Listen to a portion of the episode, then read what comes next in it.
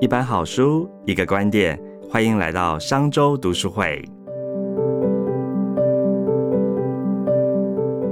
各位商周爸的朋友，大家好，又来到我们商周读书会的说书时间了。今天要来跟大家介绍是哪一本书呢？是《思维的制成》。台积电教我的思维进阶法，练成全局经营脑和先进工作术。再次邀请到作者彭建文老师来跟大家分享他在台积电淬炼出来的工作知识。来，先请建文老师跟大家打声招呼吧。好，谢谢总监哦，各位商周的听众，大家好，我是品硕创新的彭建文，我又上线来跟大家分享我最近出的一本新书。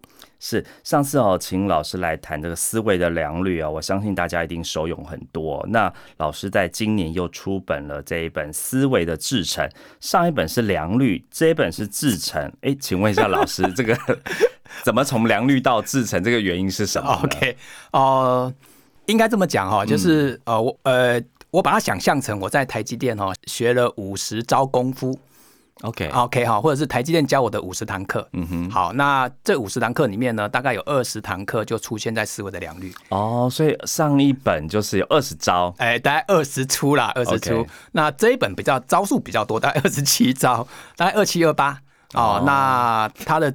名称就叫思维的制成嘛，哈，OK，所以是进阶版。啊，对，进阶版啊，所以就是台积电教我的五十堂课里面，我就把它变成思维的良率加思维的制成。嗯，因为我们知道啊，建文老师曾经在台积电的这个营运效率部门当主管哦，他甚至是内部讲师哦，这个内部讲是还得到师铎奖的肯定哦。那曾经担任这个工程师的时候，也得到卓越工程师奖。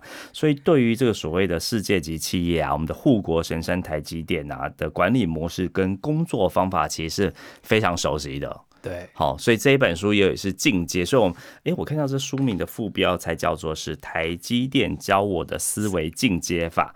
练成全局经营脑和先进工作术，所以看得出来，不管是从想一直到工作术来做，其实应该都蛮一应俱全的嘛。对，应该哦，应该是说，我当时在写这本书的时候呢，其实我也在想说，哎，哪些东西还可以放在书里面的？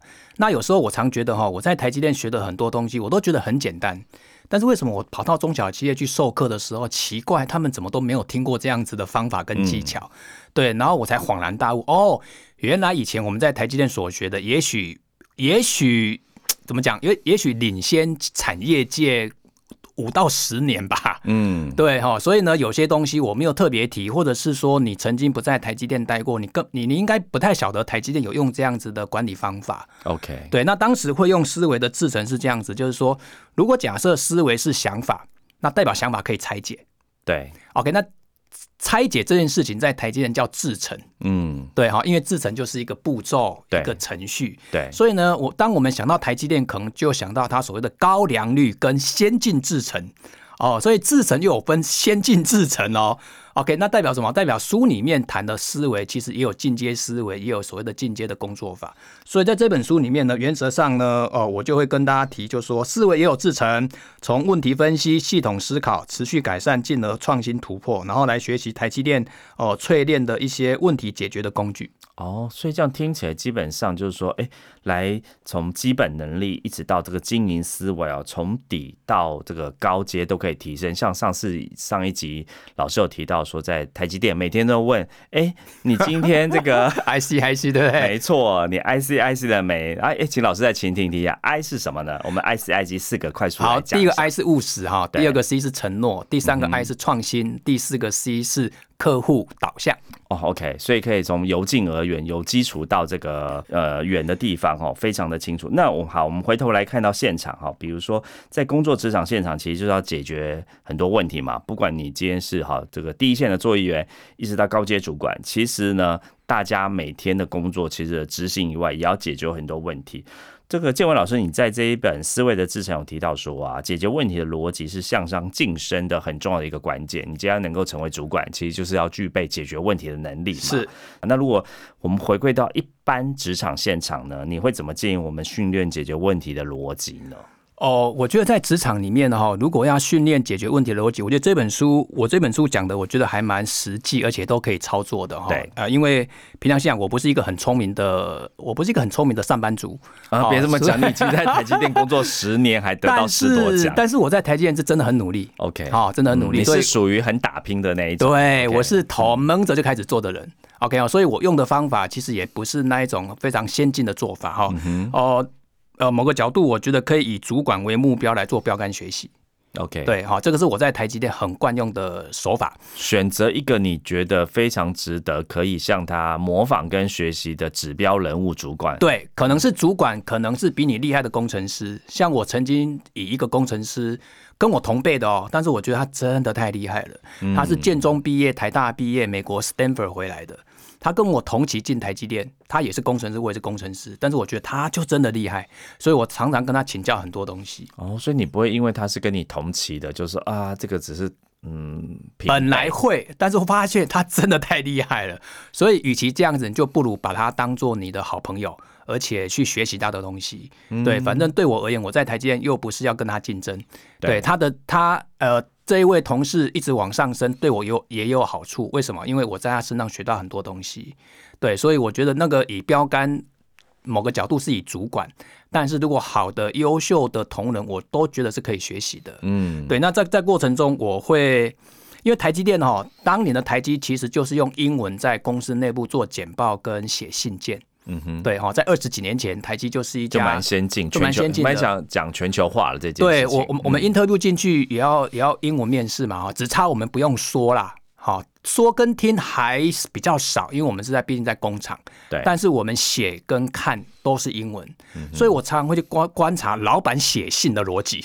哦，OK，所以第一个就是，哎，可以这个呃以主管哦为目标的标杆学习法，然后去看他怎么写信，对，学然后习到背后理解他的逻辑是什么。本质上看中文就要稍微花一点时间哦，那嗯更何况是要看他的英文。所以呢，好的英文的信件我都会复制贴到我的 Excel 去。你的线上笔记，对，为什么？因为有些东西你要不断的一次、两次、三次去看它的逻辑，而且有些好的逻辑以后你还可以用。哦，所以在上一集你要说你有勤做笔记这件事情，这笔记还可以，不管是连同信件，都可以当做是你参考拆解的一个很重要的工具，参考资源。没错，而且那个信件比在我的学习的比例还蛮高的，因为、嗯因为上班其实大家都很忙，你不太可能遇到问题就跑去请教他。对，而且那种请教感觉也怪怪的，所以都是默默在旁边观察。对哦所以旁边偷学，对，偷学，对对对对对，偷学。那呃，我的我我的好多主管都还现在都还在台积电，嗯哼，对，所以他们都是非常优秀的。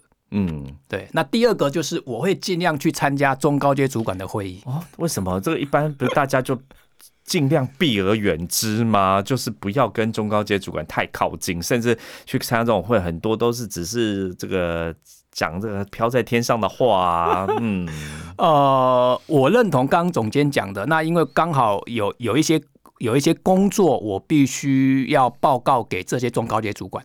嗯哼，好，所以我逃我逃也逃不掉。哦，OK，、哦那就不如于乐于接受挑战。对，就是反向思考。OK，反对，向思考虽然虽然不是我去报告的，但是因为报告是我做的，然后做给我老板看，然后是由我老板去报告。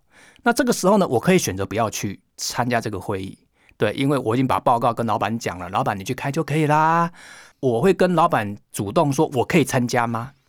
对，那我可以参加吗？其实背后有很隐含一些含义嘛。第一个，我怕他被问倒嘛，我可以去救他。对，因为报告是我做的神救援在旁，边，对，报告是我做的，我总是要保护一下我的主管啊。第二个呢，我想了解一下到底老板的老板他们是怎么开会的。嗯，对，所以在台积，我虽然呃没有非常多的频率跟高阶主管呃开会，但是有好几次的会议到现在我还印象很深刻。例如现在的董事长刘德英，嗯对我跟他开过几次会，嗯，虽然都不是我 present 的，对，但是那几次会我就发现，哇，他们这种高阶的人真的，嗯，味道不一样。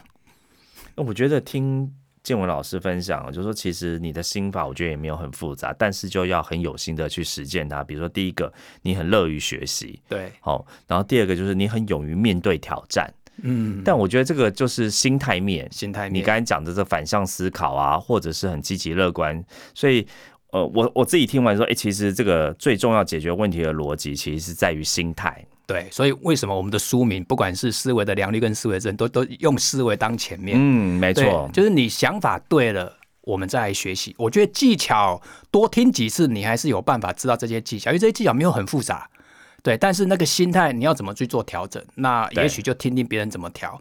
那我的调，我的想法也很简单，我我只是想在台积电，呃，学到更多东西，因为我嗯不想一辈子留在台积电。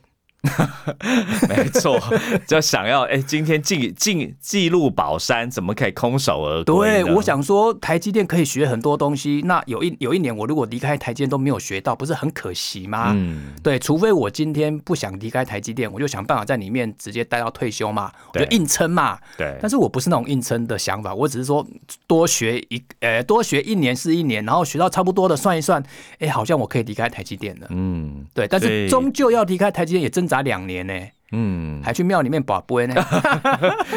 我相信大家常常在换工作，要宝贝或者是求神问卜，或去算个普塔罗牌之类的。但我相信，其实最重要的是，因为你这累积十年的基底很足够了，这个底气让你觉得有离开台积电的本事跟本领，你已经学了一身的功夫，去外面这个自己创业这样。其实也没有了，当时十年前离开台积，也不知道这些东西对台湾的中小企业有什么样的养分。哦因为那时候的我的想法很简单啊，台积有的外面都有啊，嗯哼，所以我没有比较特别。嗯，对，所以当时只是很想当讲师顾问。所以一开始就这么的顺利吗？还是哦不还不顺利是一身功夫，然后呢，突然从这个呃高庙堂，然后到这个一般世俗，这个回到现实，从天上打入人间呢。这个在思维的制成的秩序里面，我有写到这一段。OK，对。啊、我我看到里面那一段还有点感动，想哭。我也想，没想到你爸爸还问你了一句话，哇，总监真的是太让我太感动了。你爸爸对你说了什么话呢？哦，没有，就是我离开台积电的第二年，其实我把我把预备金都用完了。哦，OK，第一年找工作不是很顺利，对对，因为台积电那时候在台湾，这样讲好了，讲师没有名，他不会找你，他根本不管你是不是台积电的。嗯哼，对，所以当当时的课很少。那因为我的小家庭的每年的经济支出还蛮大的，因为有房贷，嗯哼，对，还有小朋友的一些费用，所以台积电有一些费用，大概第二年就差不多了。嗯对啊我还有没十年赚的钱都花光了。哦，也没有，中间已经花了好多钱了。嗯，只是那时候又因为有这些贷款，有这些保险的贷款什么之类的。Anyway，反正第二年的过年就感觉身上没什么钱了啦。嗯，对，那我爸爸就说，哎、他就说，哎、哥们啊，哎、等一下，爸爸拿十万块给你。嗯，对那包红包给你。对，没有，因为我爸爸说我，呃，我知道你离开台这几年应该过得不好，你先拿去用。嗯对，就在除夕那一天，帮我拉去厨房。嗯哼，对，然后当下当下其实是有点有点感动，也有点不忍心呐、因为我从离开其离开学校就很少跟我家里拿钱，应该是没有跟我家里拿过钱才对。嗯对，居然要让我爸爸拿十万块给我，有有点类似，呃，怎么讲，救济的感觉。嗯，爸爸哎其实是想帮你一把，对对。啊，其实那个时候只要再撑过去，其实就还好。但是如果没有撑过去，确实会有一有有一个有一个有一个金钱的 gap 在那里。OK，那你后来怎么撑过去的呢？就是怎么像你刚才讲的，呃，自己出来创业当讲师啊，但是因为还没有很大的名气嘛，人家也不是那么在乎你是不是在台积电待淬炼十年以后，你怎么跨越这个坎呢？这个坎哦，这个坎大概有两个比较大的东西。第一个坎是应该是问题分析解决这一堂课，嗯。因为我一直觉得我在台积电学的这些解决问题的方法技巧，我觉得没什么。，OK，其实其实你有你有一身功夫，但你不知道。对，道，我不知道，因为你你每天就在那样环境当对像八 D，对，好、像有些功夫，我觉得真的没有什么。我在台积就讲课讲的已经很已经烂瓜烂熟了，对。对，居然我在几家企业一炮而红，哦，OK，对，所以这个课就非常快速在企业就被传出来了。哦，就你很后来在这个企业讲师抓到了重点，对，嗯就是回到基本的基本我会的东西，嗯哼，对，不要去很花巧。对，对，这是第一个啊。第二个就是当时大陆的市场，对，有慢慢起来。哦，OK，哦，对那真的是当然要学到台积电的 这个，这可是机密呢。对对，所以有时候现在回想起来，真的还是很多贵人呐、嗯，没错。当然，在这个人生要成功哦，除了自己努力以外，贵人也很重要嘛。但我相信最重要的关键还是在于你自己本身在这台积十年哦，非常认真努力，就是学到一身好武艺。当你有一身好武艺时，真的到哪里也不用怕，一有时候也只是因因为一时运气不好嘛。哈，对对。所以在这个思维的制成当中啊，这个建文老师有提到啊，其实这个企业要成功，很重要一个重点是创新。好，我们刚才讲的这个 ICIC 呢，第三个呢，也就是创新哦。那如果我们来谈到这个创新这件事情，好，我不晓得建文老师，你可不可以分享一下这台积呀，在这个所谓的创新，或者是给一般大众或一般企业呢，创新的关键可以怎么制造呢？哦，创新这个议题其实蛮大的哈。那我在思维的制程里面，大概有一一个很大的章节在谈这一块。那哦，因为我个人在台积电，因为我待了好多部门，对我曾经在有一个部门，就是有协助推动台积电的创新。哦，所以你在台积电当中，其实不止当工程师，你轮调了很多个部门。对我轮调了一些部门。那这个部门为什么刚刚总监有提到说我在十年学到很多？其实轮调部门也是一个很大的因素。如果我没有刻意去轮调部门，其实我还是在某某个部门东西学的东西，大概就是。这些东西而已，所以我是刻意去轮调部门。好，那我轮调到我轮调到这个部门，所以你是自己主动积极去争取要轮调。当年台积有一个制度，现在有没有我不知道。他就是在在原部门做满一点五年吧，对，别的部门要你，你就可以过去。哦哦，这种前提是人家要你，哎，对，这代表说第一个你 两个重点，第一个你工作能力要不错，对，第二个人缘要好，对，那。他们要你之后，你要回到你的原单位，要跟你的主管再商量，他什么时候要放你。所以这个之间还是有一些有一些，我觉得还是有一些巧合跟运气啦。因为制度是一件事，但不管怎么样，我是制度的受益者。OK，对，所以我跑到那个部门去之后，我曾经在二零零六年、二零零七年协助过台积电的创新。对，那当当年台积电的创新，大致上就如同我在思维制程里面写到的哦，第一个就是要有专人专职来推动，因为。我这几年在企业在在推动企业的创新辅导案，我发现啊，推动很多东西，不管是 ESG 也好，创新也好，都是兼差的。对，现在企业很喜欢，哎，反正哎，这个能力很紧啊啊，那你兼着一起做吧。这个跟台积不太一样，台积讲推一件事情，他会专人专职。哦，专人专职。对，像我就是当年在那个部门专人专职，我在推动持续改善。哦，所以你的 KPI 就是要持续改善，你就很努力的做这件事情。对我每天都在想，彻到底。对我每天都在想要怎么持续改善，怎么落实到各个环节去。所以第一件事你要专人专职，第二个就是内部的定义，对创新的定义，创新的方法要统一。哦，OK，对，你就不会就是多头马车。对，不会说你在这个部门，哎，台积电什么叫哎？比如说你今天在研发部门，哎，你知不知道台积的创新叫什么吗？对，因为创新的定义、创意的定义、发明的定义都不太一样，而且创新的工具也蛮多的。对，那到底台积电要引进什么样的创新工具？这个要达成一致，对，否则你就发现工具在一家公司非常多，然后没有一个工具真正有落实下去。嗯，对，这个是第二个。那第三个就是创新议题太大了，所以呢，我们每年会定一个创新的创新的策略跟主题，例如是流程创新。还是要制造部的生产的创新，对哈，所以那个创新议题太大之后，其实我们要做一点收敛哦，让它 focus 一点。对，像有一年我们的创新提案是什么东西都可以提，好，连厕所啦，连马桶，你要怎么创新都可以提。哇，真的是蛮有弹性。对，那后来就有一年，我记得就厕所没有卫生纸，然后就放那一些什么，就那让你哎那种擦那那什么？擦手指，诶，抹布啦。哦，我们放抹布。哎，就是水弄一弄，你你手可以擦一擦。好 好，是擦手，不是擦擦手，让干的啦。OK OK。我指的是出来洗手的那一个洗手台。对对对对对。哦，类似这个概念呐。哦，然后呢，第四个要塑造创新的环境。什么叫塑造创新的环境呢？哦，张忠谋先生曾经讲过好几句跟创新有关的话哦。那第一个叫只要把创意。真正落实执行就叫创新。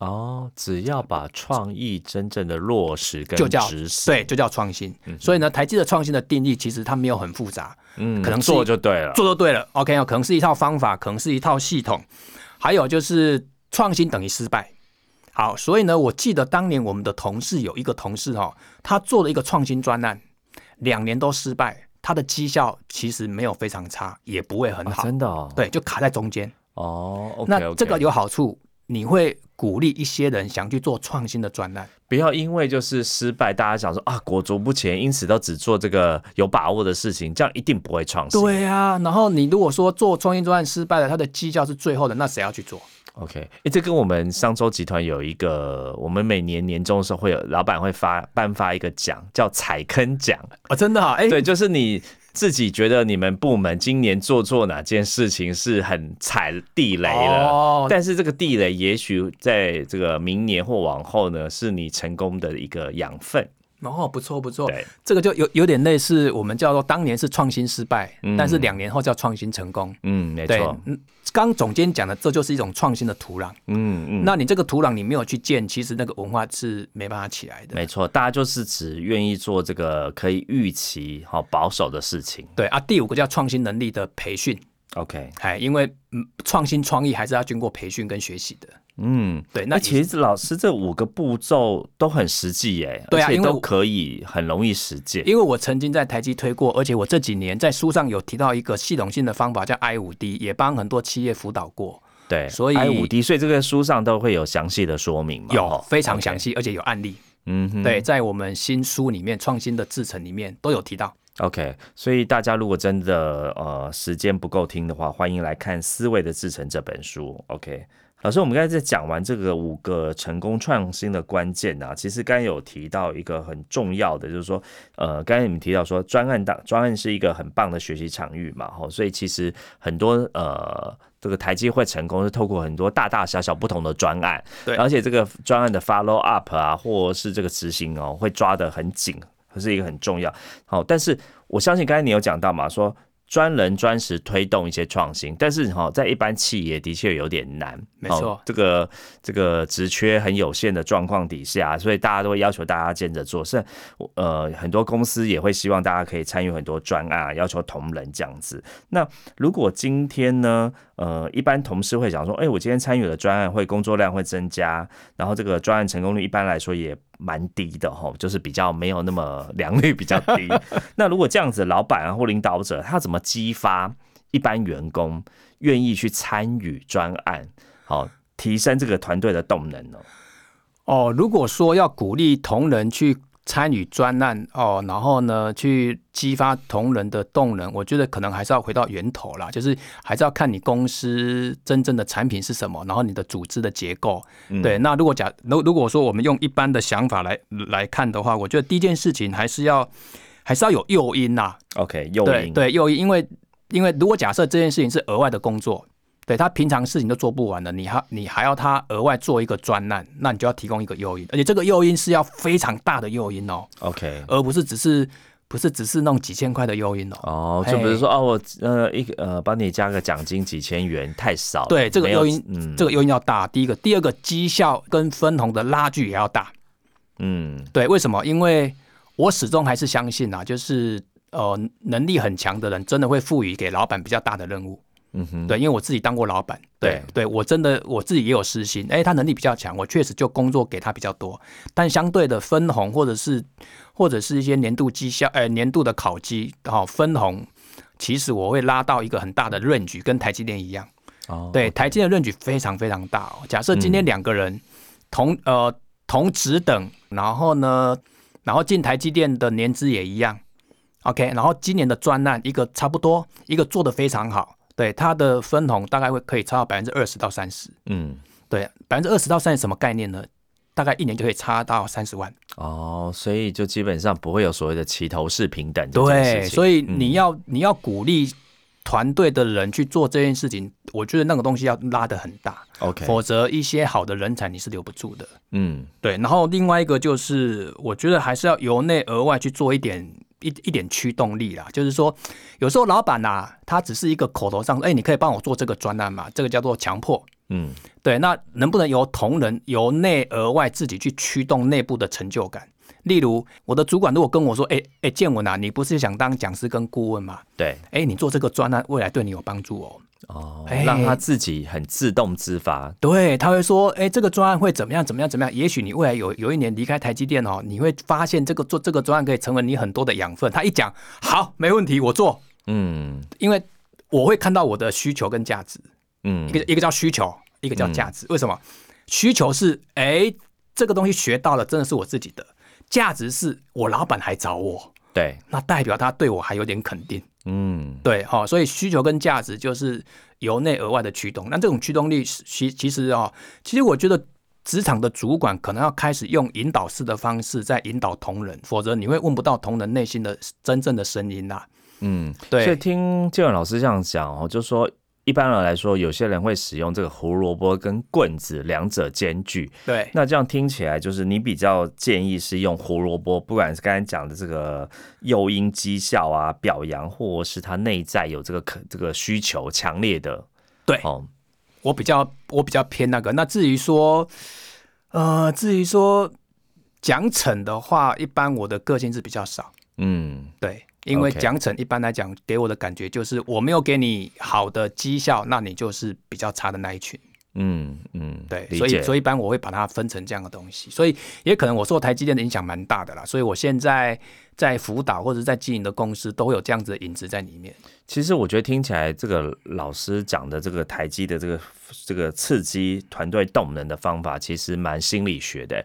是心理学家那个马斯洛从基本的生理一直到这个满足哈，这个由低而高，对，哦，对，蛮符合这个动能的。但是这些东西当年我在台积，其实我是没办法体会的，因为我我我没有学到那么多东西，是后来我离开台积电从事讲师，要做讲义嘛哈，要发展一些方法论，才慢慢去回想当时台积学到的东西，然后才把它连接回来的。哦，OK，所以它逐渐就是原本是这个你的心法，最后呢，因为你成为讲师，要把这个武功秘籍写下来了。对，应该是说我在台积可能学一个点，对，或者写一个概念，那这个概念就跟着我好多年，然后慢慢的我就我让这个这个概念从一个点线到一个面，然后我就给对它一个方法论或一个 slogan。嗯，OK。那如果这个武功秘籍啊，提供给有呃更有心想要成长的这个职场上班族，他想成为一个好的主管啊，如果我们刚才讲的这个从团队力之后回到主管个人来讲啊，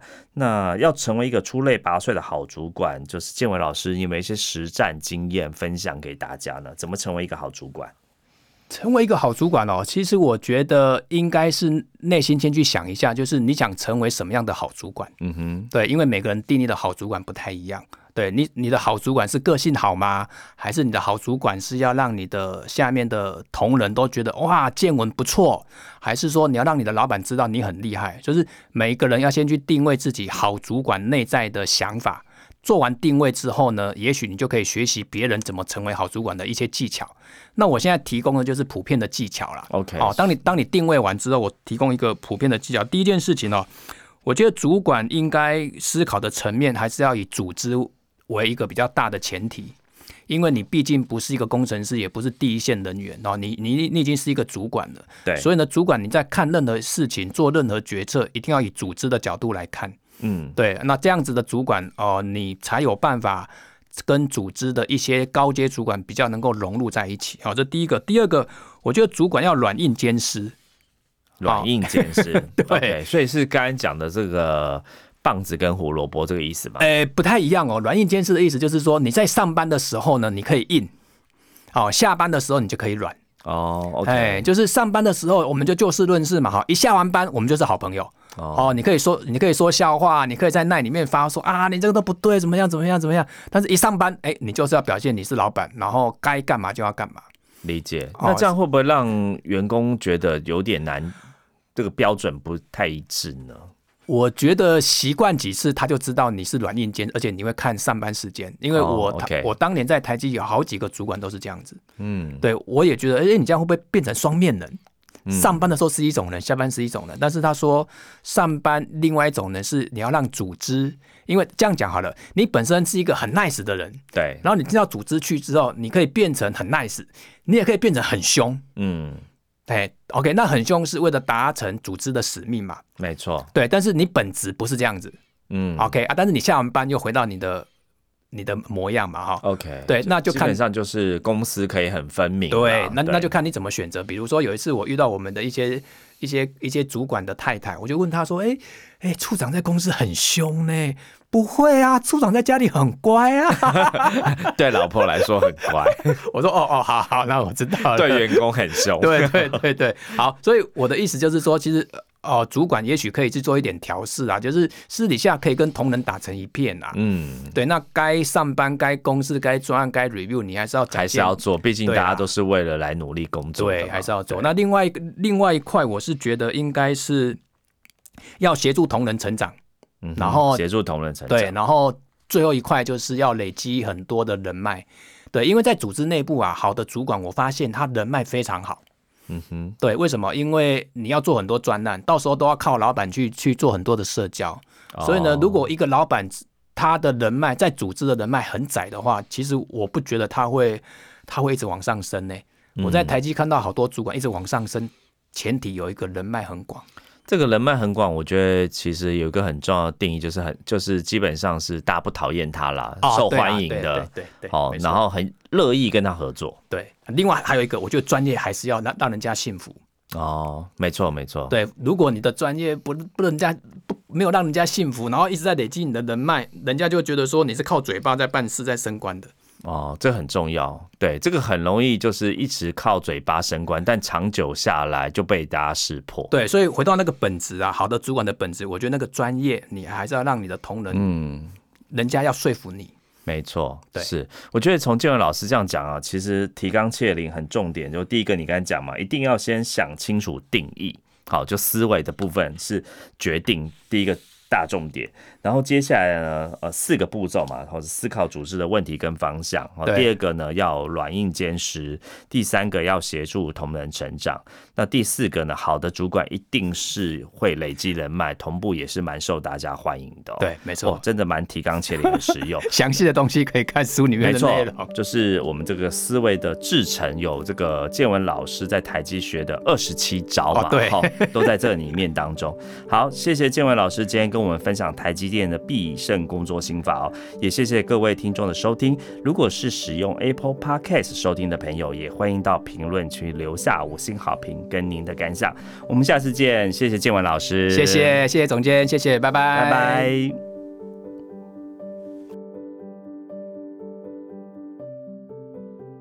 商周读书会集结商业周刊出版的好书选读，邀请您订阅 Podcast 商周吧，或是按赞追踪 FB 粉丝团商周读书会，掌握最新出版讯息。